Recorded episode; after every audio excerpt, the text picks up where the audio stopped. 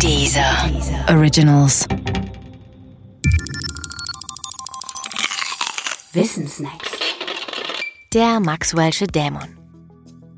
Dämonen gehören zu den Haustieren der Physiker. Jedenfalls bei denen, die Gedankenexperimente anstellen.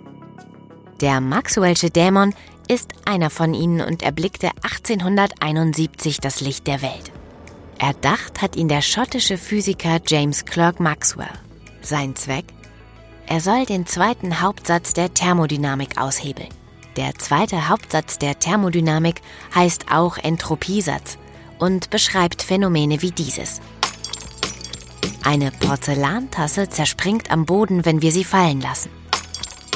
Wir beobachten aber nie das Umgekehrte, nämlich dass die Scherben vom Boden plötzlich in die Hand springen und sich zu einer unverletzten Tasse formieren. Warum eigentlich, kann man sich fragen, und der Entropiesatz antwortet, ist so. Das ist physikalische Wirklichkeit. Auch wegen der Beispiele versteht man unter Entropie oft einfach nur Chaos. Übersetzt behauptet der Entropiesatz dann, auf lange Sicht versinkt das Universum im Chaos. Wärmetod der Welt heißt das auf physikalisch. Und damit die Welt den Wärmetod nicht stirbt, hat Maxwell den Dämon erfunden. Der kann nämlich etwas tun, was wir im Alltag auch nie beobachten. Er kann einen Wärmeunterschied herstellen, ohne dabei Energie aufwenden zu müssen.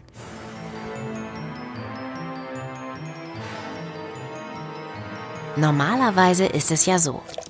Schütten wir zwei unterschiedlich warme Flüssigkeiten in eine Schüssel, dann erhalten wir ein lauwarmes Gemisch. Niemals etwas anderes. Aber der Dämon, der kann das andere. Er kann das Gemisch in zwei unterschiedlich warme Bereiche trennen.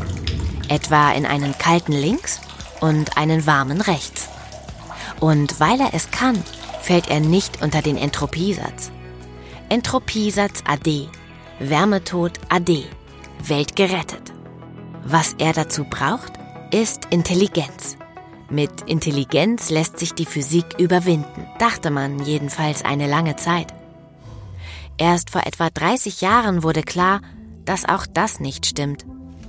Das Universum wird also den Wärmetod sterben. Unausweichlich. Allerdings ist der, das weiß man auch seit 30 Jahren, kein chaotischer. Immerhin.